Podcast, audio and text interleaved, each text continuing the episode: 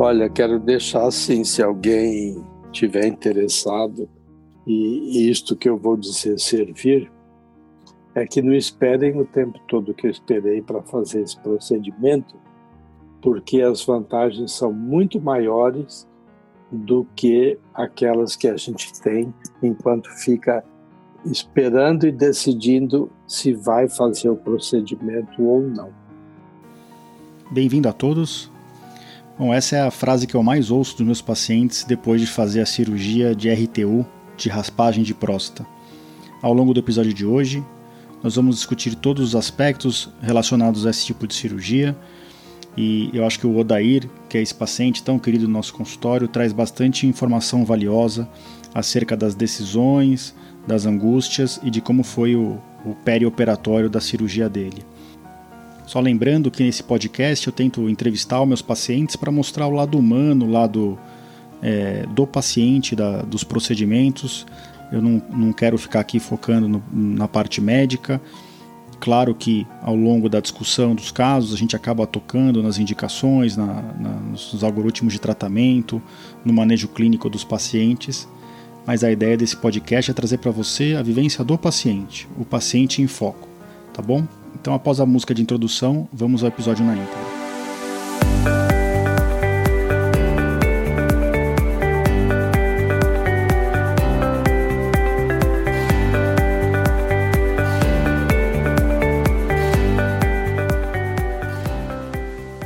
Bem-vindos ao podcast Conversa Aberta com o Urologista. Meu nome é Giovanni Marchini, sou médico urologista formado pela Faculdade de Medicina da USP e serei o anfitrião desse show.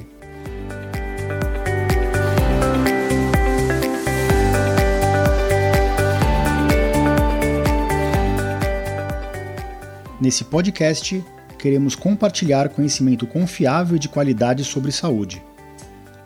Com um formato único e inovador e sempre com o foco no paciente, nós vamos esclarecer as suas dúvidas, trazendo todos os ângulos das situações vivenciadas no dia a dia da urologia.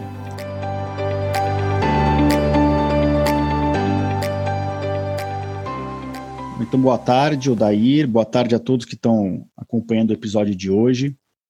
É, Para mim é um prazer receber o Odair aqui no, no nosso podcast. Odair, em primeiro lugar, eu queria agradecer a sua participação para trazer conhecimento para os outros pacientes que vão ouvir a sua história, o seu, a sua experiência no tratamento que o senhor fez com a gente. Queria pedir desculpa pela todas as vezes que a gente marcou a gravação e que eu tive que desmarcar por um ou outro compromisso, alguma cirurgia de urgência, e o senhor sempre se mostrou bem disposto a contribuir e a participar. Tá bom? Então, seja bem-vindo, Daí. Obrigado, Giovanni. Eu estou à sua disposição naquilo que eu puder ser útil para você e para quem eventualmente vier a ouvir e necessitar dessas informações. Bom, então, pro, só para fazer um contexto, né, o Odair veio encaminhado para mim o doutor Evaldo, que é meu pai, né, acompanha com ele há, há algum tempo, da, da parte clínica, da hipertensão, né, e, e dos problemas clínicos que estão super bem controlados. E qual idade que o senhor está, Aldair? Eu fiz 70 em abril. Isso. Foi dia 2 de abril, né? 2 de abril. 70 anos, hein? E nessa pandemia está se cuidando, né? Bastante. Tenho é. que me cuidar, porque há pessoas que dependem da gente, né? Então não é só por mim, né? A gente vê que Deus sabe o que faz, né? A gente operou na época certa, né? Você vê que coisa? Eu tenho pensado muito nisso, Giovanni, que se eu tivesse adiado por mais alguns dias essa cirurgia, talvez ela não tivesse se realizado ainda. É.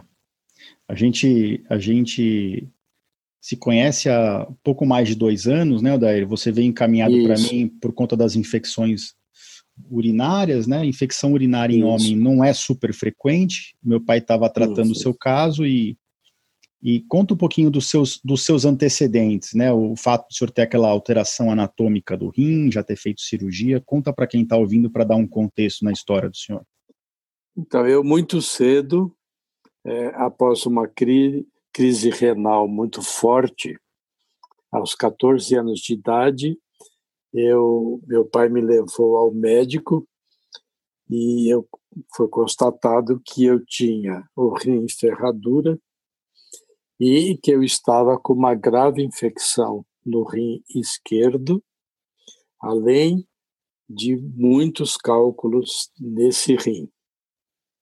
É, eu fui submetido inicialmente né, a um procedimento para extrair os cálculos, isso aos 14 anos. E fui, de, de uma certa forma, é, tomando cuidado com, é, com esse rim, o esquerdo, quando aos 18 anos eu tive que me submeter novamente a uma outra cirurgia, porque eu tive um problema com cálculo renal que dificultava a minha micção. Então, eu tive que fazer um procedimento cirúrgico para extrair os cálculos e a intenção do médico na época era uma possível separação dos rins, o que não foi possível. Dessa forma, é, aos 21 anos de idade, eu voltei a ter umas crises muito fortes, tive que ser hospitalizado e aí eu me submeti a uma nefrectomia porque eu estava com uma hidronefrose muito avançada e meu rim esquerdo já não estava mais funcionando. E para tentar evitar que o mesmo acontecesse com o rim direito, foi feita essa nefrectomia, porém a infecção já havia passado para o rim direito. E aí foram anos e anos e anos de tratamento para tentar é, fazer com que essa infecção regredisse, né? E às vezes eu conseguia, mas depois ela voltava. E a questão de uns 10 anos atrás, num desses procedimentos que eu tive que fazer para extração de cálculos renais, eu acabei sendo infectado pela, por uma é, bactéria multiresistente e foi quando eu fui parar e meu médico, com o qual já me tratava há uns 40 anos, resolveu se aposentar e pediu que eu procurasse um nefro que fosse da minha confiança. Acabei indo parar é, com o seu pai, que após um tratamento breve comigo, me encaminhou para os seus cuidados, né? E a gente, durante muito tempo, tentou é, fazer com que essa infecção e essa bactéria, né, fossem eliminadas, mas foi impossível. E aí a única solução que a gente encontrou foi o procedimento cirúrgico mesmo. Perfeito. Então eu vou só contextualizar para quem está ouvindo, né? Nem todo mundo sabe o que, que é um, um rim ferradura, né? No, os nossos rins eles nascem grudado pelo polo inferior, pela parte inferior, e ao longo do nosso desenvolvimento embrionário esses rins se separam e aí cada um sobe para o seu lugar dentro do abdômen, né? Quando o rim ele não se separa, ele acaba não conseguindo subir até o local certo porque ele encontra vasos no caminho e ele fica preso. Então, o rim ferradura tem esse nome por, por conta de ter um formato mesmo em U, parece uma ferradura de cavalo, né? É, é, o, é por isso que ele ganhou esse nome. E o Odair teve uma complicação desde a infância, né? O rim, o rim ferradura, por vários motivos, ele, ele pode uh, favorecer a formação de cálculos. A gente sempre tem que pesquisar o metabolismo urinário, que nem a gente fez no Odair quando ele chegou aqui aos meus cuidados, mas a gente tem que excluir também que o rim não tem uma drenagem deficiente. Não sei se você lembra, daí a gente fez até uma cintilografia renal, Isso, foi. O drenava bem, e a gente viu que o rim direito, que foi o rim que sobrou, o senhor tem rim único, né, a direita, que está uhum. filtrando bem o sangue, e esse rim tinha uma drenagem adequada. E aí o senhor chegou para mim com esse diagnóstico de infecções de repetição, com essa bactéria multiresistente, E a gente começou a tentar entender, né, porque infecção urinária no homem não é muito comum, a gente começou a tentar entender qual que era o culpado por essas infecções, se era o fato do senhor ter um rim único, se era o fato desse rim ter um cálculo dentro dele, ou que é muito comum de causar infecção no, no homem adulto, na idade do senhor, é, são problemas de próstata, infecções prostáticas ou dificuldade de drenagem da, da bexiga por causa da próstata. A gente fez vários exames, né? A gente coletou exames de urina, exames de, de PSA, e a gente, no fundo, a gente acabou levando o senhor para um tratamento, depois de muitos antibióticos tal, para fazer uma, uma tentativa de solucionar esse problema. Né? Então, existe um dogma na urologia que é começar a tratar de baixo para cima. Se a pessoa tem um problema na, na, bexiga e no rim, a gente começa na bexiga, que é mais embaixo o tratamento. Se tem um problema na bexiga e na próstata, a próstata é mais baixa que a bexiga, então a gente começa a tratar pela próstata. E a nossa aposta foi que a próstata poderia ter um, um, um, uma culpa, uma condição de estar tá causando essas infecções no senhor, né? Uhum. A gente fez vários, a gente fez vários exames da próstata, o PSA, ultrassom. É, eu cheguei a fazer biópsia também da Isso. próstata. A biópsia, qual foi a indicação, o senhor lembra? Então, eu estava com a próstata muito inchada, né? E foi-me recomendada uma biópsia, ela foi feita e, na realidade, não havia nenhum elemento, né? Que pudesse que pudesse eh, causar uma preocupação maior. E a conclusão a que chegamos é que o inchaço da próstata se devia à infecção. E aí a nossa dúvida era se a bactéria estava instalada na próstata e, por consequência, causava esse inchaço, né? E essa infecção, ou se ela estava alojada no rim. Então, Isso. nós tivemos que optar, primeiramente, por fazer é, um tratamento e uma intervenção na próstata. Caso isto não obtivesse sucesso, a gente então estaria é, prevendo a possibilidade de uma intervenção renal devido a um cálculo que eu tenho no rim e ser ele o responsável, além da bactéria, por essa alta infecção que eu apresentava. Perfeito. Foi isso, gente, Giovanni? A gente passou em tantas consultas aqui, né, discutindo os prós Foi. e os contras de cada isso. possibilidade, que o senhor decorou tudo certinho mesmo.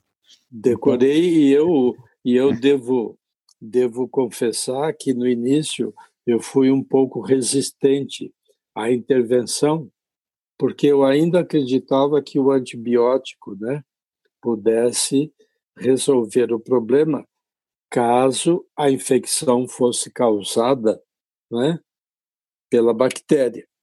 E, portanto, eliminando a bactéria, consequentemente, se eliminaria a infecção. Só que ela é muito resistente, né, Giovanni? E nós, na lista de, da lista de antibióticos que nos foram que nos foi apresentada, nós tentamos praticamente todos, né? É e a infecção não regredia. Até que você me convenceu a fazer a intervenção primeiramente na próstata. né? Essa foi uma, foi uma, na verdade a gente construiu essa essa conduta, foi. né? Essa esse caminho. Ela foi construída, é verdade. Cla claramente o senhor estava tentando evitar uma cirurgia e, e, e, em nenhum momento eu achei que isso era errado, porque realmente a gente a gente tenta com tratamento clínico sempre resolver os, os problemas urológicos do paciente. O senhor, para ser bem sincero, o senhor não tinha um padrão miccional, um padrão urinário que me deixava super preocupado. O senhor sempre conseguiu urinar sem Foi, grandes era. dificuldades. Então, é, a gente fez. Você já tinha aquela biópsia que excluía é, câncer de próstata. Então, a gente estava é. lidando com uma. E você se lembra? É, você se lembra também do exame que você me recomendou, que eu fui fazer que media a intensidade do jato urinário e a frequência? Lembro. Então, o fluxometria. E esse, isso. E esse exame apresentou um grau de normalidade que a gente pode dizer como recomendável, né? Isso, é um exame quase normal, né, Aldeir? Isso. E, portanto, todo o nosso foco foi direcionado para a Pseudomonas aeruginosa, que é esse o nome da bactéria, né? Que Isso. eu acabei né, sendo infectado por ela. A gente tentou todos os tipos de antibiótico, não só era uma bactéria resistente a muita coisa, mas é uma bactéria é, persistente, né? Toda vez que a gente parava o antibiótico, a bactéria teimava em voltar. E a gente. Voltar. A gente sabe que a bactéria pode grudar nos cálculos renais, e uma vez que você Isso. esteriliza a urina e para de dar o um antibiótico, ela pode se desenvolver dentro das pedras e, e, e reinfectar a urina. Mas as é. infecções do senhor, o senhor lembra, né? Vinha no exame como infecção, mas o senhor não tinha episódios de calafrios, febre alta, dor nas costas? Não, não, eu levava uma vida absolutamente normal, inclusive aquele uh, aquele urologista com o qual eu me tratei durante 40 anos, ele dizia que não se conformava como um rim, e eu vou usar a expressão que ele usava, tão estrupiado como era o meu rim direito, funcionava direito, né? porque ele ficava admirado de ver que um rim que já tinha passado por uma nefrectomia e, e ele é, não tinha os contornos de um rim normal, né? tivesse uma ação normal, né? o que para ele era algo inusitado. Né? Mas durante o tempo todo em que eu me tratei com ele, a pseudomona não tinha aparecido. No dia em que eu levei o exame, que nós detectamos pela primeira vez a presença da pseudomona, e ele já vinha me aconselhando a procurar um outro especialista, porque ele próprio já se sentia desatualizado porque estava em vias de aposentadoria. Quando ele viu que eu apresentei esse quadro infeccioso devido à presença dessa bactéria, imediatamente ele me recomendou que fosse atrás de um de um urologista ou um nefro. Para dizer a verdade, seu pai não foi o primeiro. Eu demorei um pouco até chegar a ele, porque eu fui tentando, tentando, e nenhum conseguia me passar a confiança que eu encontrei em seu pai e depois em você. E razão pela qual eu acabei cedendo é, e fiz a cirurgia, porque eu já tinha, é, vinha de um longo período já com, com é, várias intervenções no rim, na bexiga, por conta de extração de cálculo, e eu andava meio reticente em relação a me submeter novamente a esse tipo de procedimento. Mas você conseguiu me convencer e foi a melhor coisa que eu fiz. Porque desde o dia 14 de fevereiro que foi quando eu me internei. E no dia 16, quando nós fizemos o procedimento, tirando ah, as reações normais de um pós-operatório, eu, que já era uma pessoa que me sentia perfeitamente à vontade a urinar, etc. e tal, se é possível dizer isso, posso confirmar e, e afirmar aqui que hoje eu me sinto melhor ainda. Achei que não era possível, mas foi possível. O senhor não acreditou Hoje eu levo né? uma vida perfeitamente normal. é.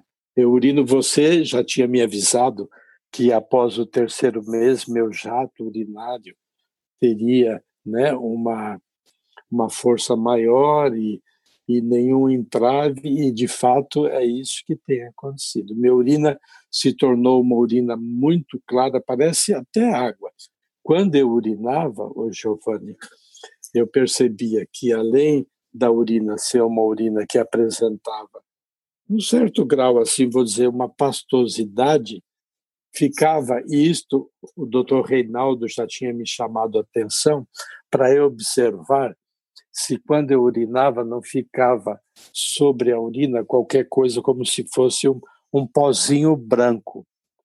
E todas as vezes que eu urinava, eu observava e isso acontecia. Hoje não. Hoje não tenho mais isso. Né? É, isso eram sinais da, da infecção né, que o senhor tinha naquela época. Isso. E para ser bem, bem, bem sincero, né, assim, a gente foi se vendo nas consultas, a gente sempre dava antibiótico, o senhor melhorava da infecção, aí voltava a piorar. E é. é o senhor teve alguns problemas é, familiares, o senhor teve problema, inclusive, com com um, um, animal de estimação que, que eu entendo. Nossa, já, é, isso acabou comigo. É, e assim, não tinha, não tinha, não tinha clima para a gente fazer uma cirurgia e, e eu sempre pesei muito o risco-benefício. O senhor é, tem, é uma pessoa que, apesar de saudável, tem a sua idade, tem os seus problemas clínicos, o seu rim, que nem você falou, realmente ele funciona muito bem, graças a Deus mas sempre ficava aquela pulguinha atrás da minha orelha, falando: olha, a gente Sim. sabe como isso pode é, evoluir, né? De ter, de repente está tudo é. bem, e aí de um dia para o outro tem uma infecção grave, interna, super grave. E, e o que mais. É, e o que mais nos preocupava, né, Giovanni, é que como eu tenho esse cálculo renal e eu sou portador de rim único, que a qualquer momento esse cálculo se locomovesse, pudesse obstruir a minha via urinária.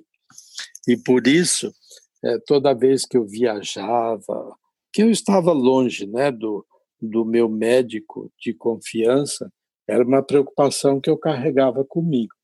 Né? E se isto vier a acontecer, né, até eu chegar onde se encontra um médico que cuida de mim, eu posso ter algum problema mais grave, né?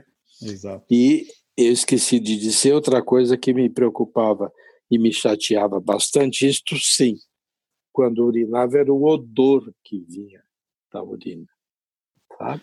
O Daí, Às e, vezes e, eu... e, e, quando a gente foi operar, o, é, a gente chegou a discutir bastante a parte da potência, continência, né? Acho que ficou bem claro Isso. naquela época para o senhor que, diferente de cirurgias de de câncer de próstata, a raspagem, a, a RTU de próstata, que é a cirurgia por dentro uhum. do canal, não tinha grandes riscos nesse sentido, né? É, é. Foi. Nós conversamos. Quer dizer, quando eu fui para a cirurgia, Giovanni, eu estava absolutamente esclarecido sobre tudo.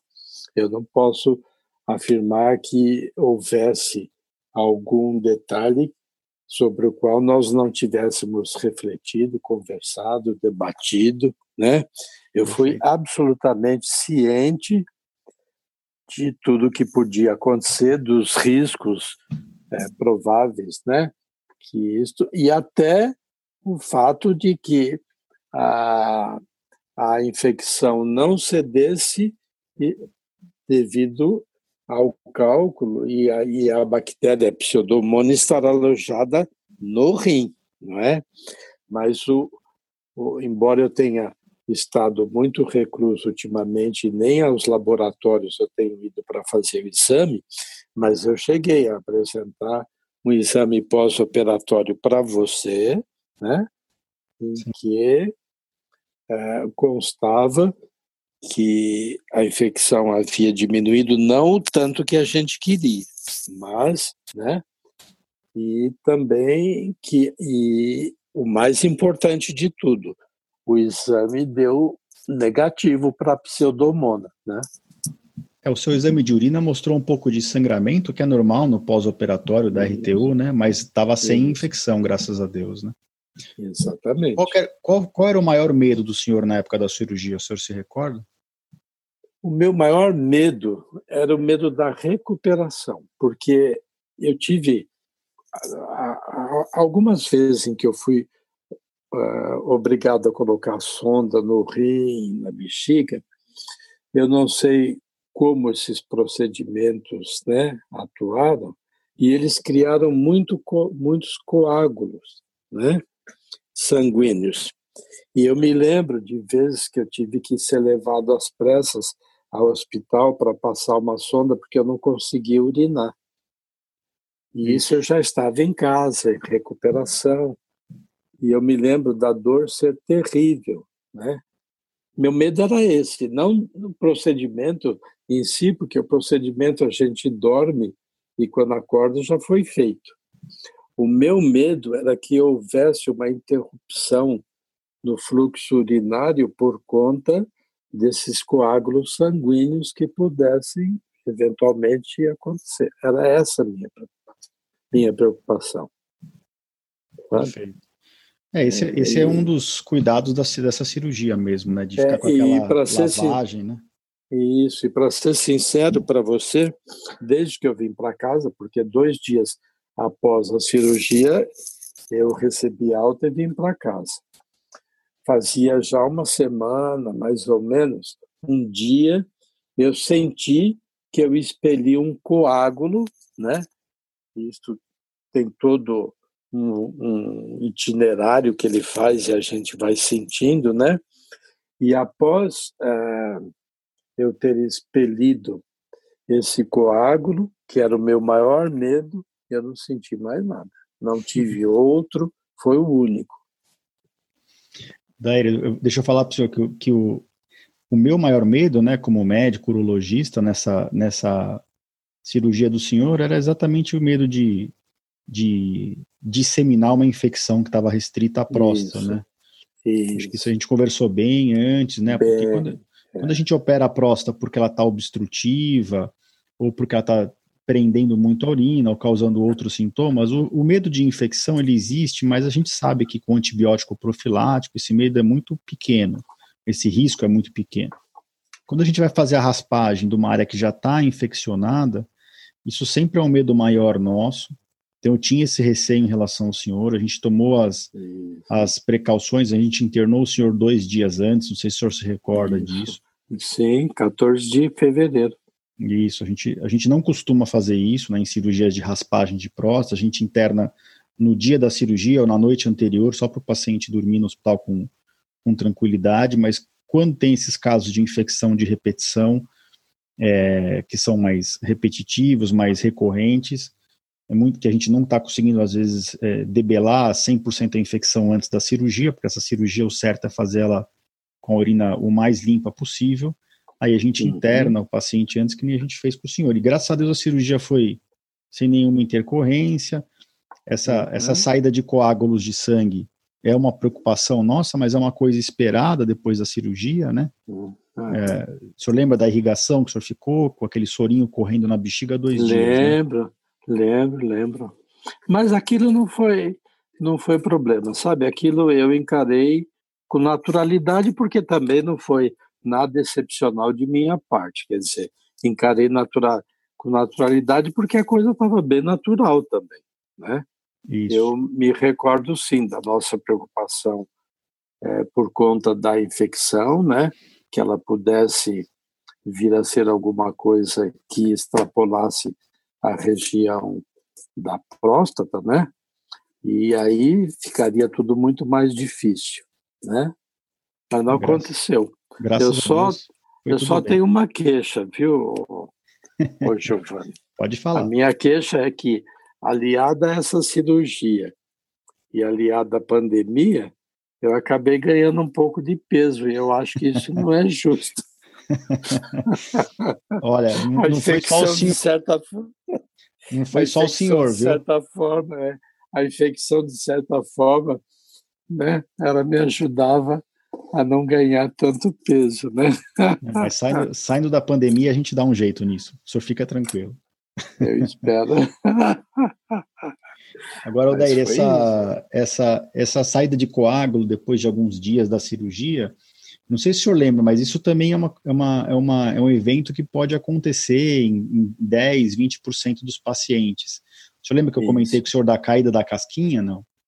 Sim, sim, claro, claro. Lembro perfeitamente. Acho que isso é uma coisa interessante da gente documentar aqui, né? Depois que faz essa é. raspagem, né? A, isso. a área começa a cicatrizar, mas quando a gente cauteriza no final da cirurgia, fica uma casquinha, né, em volta da próstata, da área que foi operada. E quando essa casquinha de próstata que a gente fala é, cai depois de 7 a 14 dias, geralmente sangra um pouco o xixi e, e sai um pouco de coágulo. Isso, foi exatamente isso. Foi o roteiro foi seguido assim fielmente hoje, Giovanni. Nada do que você não tivesse dito aconteceu, entendeu? Foi acho, assim um roteiro muito bem planejado. Eu, eu acho bom, é, eu gosto de fazer isso no consultório, de além de expor os riscos e benefícios, eu dou as coisas por escrito, né, site e tal, para o paciente ver tudo que pode acontecer para nada ser uma surpresa, né? Foi. Foi nada, não tive surpresa nenhuma, para ser e honesto. E o senhor sabe por que, que esse coágulo não entupiu o canal? Hum. Porque o senhor tinha a próstata raspada, né? Não tinha onde obstruir mais. Ah, tá. Entendi. Nas outras vezes que formou sangue lá atrás, o senhor ainda tinha a próstata um pouco obstruindo é, o canal, é. né? Então, eu cheguei a comentar com você, e eu acho que cabe aqui, para quem ouvir, também saber quais, né? São os reflexos de um, um, um ferradura e uma infecção constante, eu tenho uma taxa de ácido úrico que ela é maior do que o normal das pessoas. E ela, essa taxa é que propicia também a criação de cálculos. E sem exagero, há alguns anos atrás, durante um mês de julho, eu cheguei a expelir por conta própria sem intervenção médica, né? Eu cheguei a expelir num único mês oito cálculos, né? E os meus cálculos são sempre formados por oxalato de cálcio e o núcleo é de ácido úrico. Perfeito. E eu fui aprendendo com o tempo a fazer um tipo de massagem que eu ajudava o cálculo a descer, né? Só que, e eu estou dizendo isso agora, porque eu tenho um cálculo, você sabe muito bem, Sim. esse cálculo tem mais de tem um centímetro e qualquer coisa, né? E é um cálculo que dificilmente, se se deslocasse, ele sairia espontaneamente, né? Então, eu estou dizendo isso porque a gente também resolveu não mexer nele até que eventualmente ele venha se manifestar, né? E por enquanto ele está aqui quietinho. É, vamos, vamos mudar de capítulo então na urologia, né? Vamos passar um pouquinho para o capítulo de cálculo. É. Então, assim, o cálculo poderia estar tá causando a infecção, né? E, e, e a gente não sabia. Hoje a gente apostou que era a próstata, começou o tratamento de baixo uhum. para cima, e a Isso. princípio, né, depois de alguns meses da cirurgia, a princípio está tudo bem e realmente uhum. não parece que era o cálculo culpado, né? Perfeito. Agora, em relação ao tamanho do cálculo, o senhor acertou em cheio. É um cálculo de um centímetro, né? Um cálculo que se tentar uhum. descer pelo canal vai dar problema para o senhor. E o senhor lembra por que, que a gente optou por não mexer nele? Porque ele está num lugar de difícil acesso, né? E é, como ele não tem me causado nenhum problema até o momento, a gente optou primeiro por fazer uma intervenção na próstata, né? Caso a infecção fosse localizada na próstata, ele ficaria quietinho lá até eventualmente ele vir a se manifestar. Exatamente. Então, um cálculo, existe uma indicação clássica de, de abordagem de qualquer tipo de cálculo em quem tem um rim só pelo risco do cálculo descer e obstruir, né? Mesmo, mesmo o senhor tendo essa facilidade em eliminar cálculos, não é uma coisa que é legal a gente ficar esperando acontecer, porque pode até é, levar um episódio de necessidade de diálise, quando, quando a gente tem um rim só, não tem, não tem janela para ficar esperando a pedra sair, né? Não tem outro rim para cobrir a filtragem do sangue. Mas Exatamente. tem alguns detalhes específicos do seu caso, né? Então, em primeiro lugar, provavelmente não era o cálculo que estava causando as infecções, era a próstata mesmo, e a gente solucionou isso com a cirurgia de raspagem.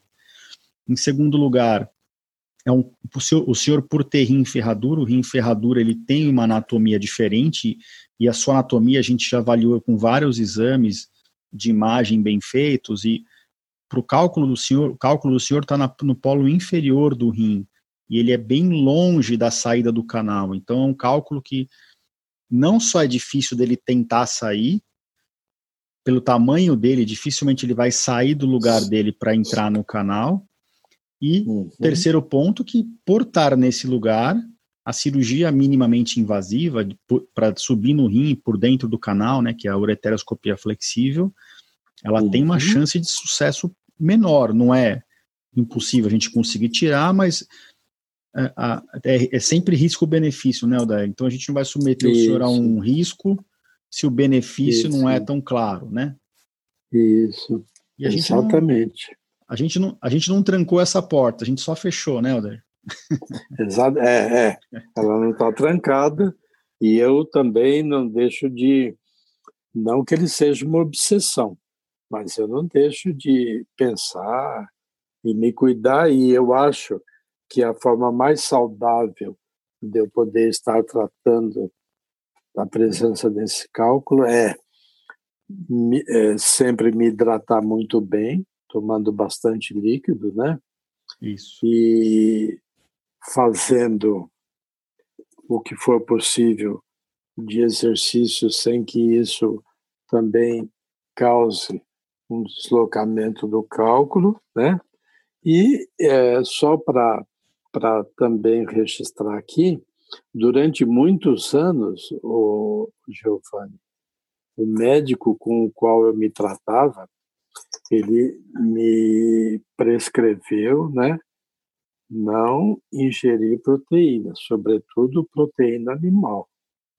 E eu fiquei muitos anos sem ingerir nada de proteína animal e o mínimo de proteína vegetal, como, por exemplo, eu não comia feijão, não comia chocolate, não comia é, aquele, aquela verdura lá do Popeye, como é que é? Espinafre. Espinafre, né? E passados uns 10, 15 anos, é, eu, e eu sempre fazendo exames quase que mensalmente, e ele disse, olha, Daí, vou liberar você para você poder consumir proteína, né? E você faça isso com uma certa moderação. Mas algumas coisas eu nunca mais, eu, eu não senti, não me senti mais à vontade para ingerir, como por exemplo, eu não como carne vermelha, mas não que haja proibição, é porque eu não quis. Não como carne suína, né? Não, eu procuro fez, manter. O senhor fez exames para lembra aquela avaliação metabólica e realmente o senhor Isso. tinha um ácido úrico urinário um pouquinho elevado e realmente existe essa Isso. recomendação para não exagerar na, na ingesta de proteínas e aminoácidos. É. Né? O senhor se cuida bem, André. Quanto a isso eu não tenho dúvida. O senhor não é, não é um paciente rebelde que me preocupa, viu? É, eu tenho que fazer uma opção, né? Perfeito. Mas não fiz com sofrimento, viu?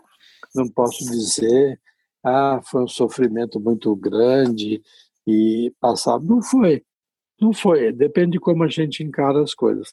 E eu tive muita sorte em casa, porque como eu precisava fazer essa restrição alimentar, e a Sheila tinha a a tabela né, de como cozinhar e a, e a quantidade de proteína, ela fazia já o almoço, o jantar para nós dois, ela comia a mesma coisa que eu comia.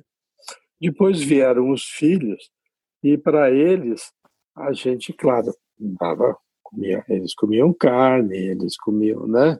Mas eu nunca senti vontade de lá falar, ah, estou sofrendo, eles estão comendo carne, eu não posso comer. Não, foi natural, entendeu? Foi natural. E eu era uma pessoa, antes disso, que consumia bastante carne. E eu gostava, né? Acho que é uma questão Hoje, de hábito, né, André? Prioridades é, e hábitos, né? É. Deixa eu aproveitar o gancho da é. comida aqui, e, e é uma coisa que a gente acabou não comentando. O senhor teve muita alteração intestinal na época da cirurgia, não? Ficou muito... Nenhuma, nada. Tá.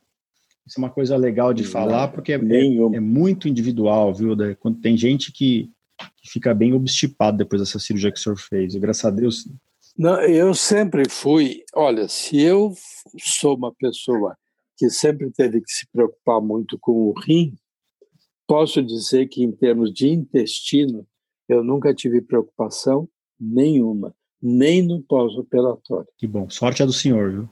Sabe? É, é. Não tive, não. Né?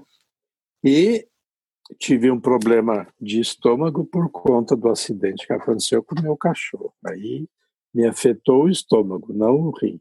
Mas que eu também arranjei um bom médico e pude fazer um excelente tratamento com ele. Odair, estamos então, chegando à parte final do nosso episódio aqui. Alguma mensagem final que uh -huh. você queira deixar para as pessoas que estão te ouvindo, que já, que já passaram ou que Quero... vão passar por um procedimento, uma situação é. parecida com a que o senhor passou? É. Olha, quero deixar assim, se alguém tiver interessado e isto que eu vou dizer servir, é que não esperem o tempo todo que eu esperei para fazer esse procedimento, porque as vantagens são muito maiores do que aquelas que a gente tem enquanto fica esperando e decidindo se vai fazer o procedimento ou não. Tá certo que você, Giovanni, foi fundamental para minha decisão. Mas se eu voltasse no tempo, eu teria ouvido você logo no começo. E teria feito logo no início para me, me ver livre de uma série. Olha, só o fato de não ter que ficar todo mês indo ao laboratório fazer exame para medir a quantidade de, de, de leucócitos na urina e fazer exame para ver se a pseudomona vai aparecer ou não, sabe? Só isso já é uma vantagem é uma enorme. liberdade, então, né? Quem tiver que é, quem tiver que fazer, se está comprovado que precisa fazer, que faça o quanto antes, para ter uma qualidade de vida muito melhor do que a que vem tendo. Que bom, que bom que o senhor está satisfeito e esse, e esse sempre é o nosso objetivo, tô, né? trazer a satisfação. Tô. E estou ansioso para fazer o mais rápido que eu puder passar dessa pandemia os meus exames para levar para você, Giovanni, para mostrar que nós estávamos certos. É, não tenho nenhuma dúvida, de que o senhor está 100% saudável. É, é. é, então, eu tenho certeza disso. Não tenho a menor dúvida. Do rim, eu não vou morrer. vou até bater na madeira aqui, longe disso. É, então do rim, eu não vou morrer. Bodo, queria, queria de novo agradecer a participação do senhor. Acho que, que bastante é informação valiosa para quem está é, tá ouvindo o nosso episódio. E eu espero que a gente possa se ver em breve aí, né? Dar um abraço, que esse distanciamento é muito ruim para a gente, né? E outra coisa, eu acho que o que funciona muito também, Giovanni, é a gente nunca se vitimizar entendeu? Perfeito. Que a medicina hoje está muito avançada, nós temos profissionais altamente qualificados, né? E a gente não há a mínima necessidade da gente se vitimizar. Perfeito. Claro. Não é? E eu queria agradecer a você também essa oportunidade de eu poder expor para quem eventualmente vier a ouvir, né? essa minha experiência que ela foi ela é longa foi longa mas valeu a pena cada etapa que eu pude cumprir e superar os obstáculos que me foram colocados. Eu que agradeço por ter caminhado junto com o senhor nessa, nessa, nessas fases aí que o senhor atravessou e graças é. a Deus foi sem nenhum é, nenhuma complicação no meio do caminho e que o senhor continue saudável, Nenhuma. como o senhor está. Muito obrigado. Eu que agradeço e um forte abraço e obrigado por essa oportunidade. Obrigado, senhor. Bom, esse foi mais um episódio do nosso podcast, o episódio número 10. Nós já estamos com muitos, muitos downloads, várias uh, revisões no podcast da Apple. Fico muito feliz de estar indo para frente esse projeto. queria agradecer de novo a todas as pessoas que têm apoiado o nosso podcast, a todos os, os ouvintes que têm mandado as suas, as suas notas, os seus, seus comentários, as suas perguntas. É, a fila para participação no podcast está crescendo em termos de pergunta, o que no fundo é ótimo. Quem eu não conseguir responder aqui em episódios, eu vou responder de forma individual. E a ideia é essa mesmo, indo levar informação para quem está precisando.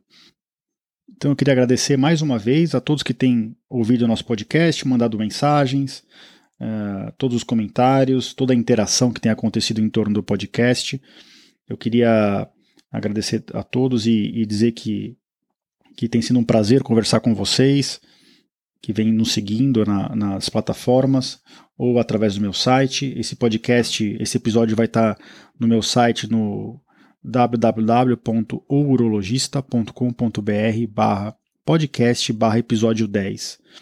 E a gente tem vários temas interessantes para falar nas próximas semanas e vai ser um prazer compartilhar com vocês.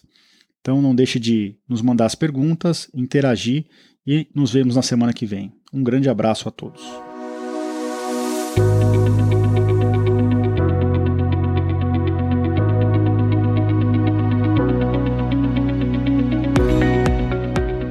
Você ouviu a mais um episódio do podcast Conversa Aberta com o Urologista. Mais uma vez, obrigado e até o próximo.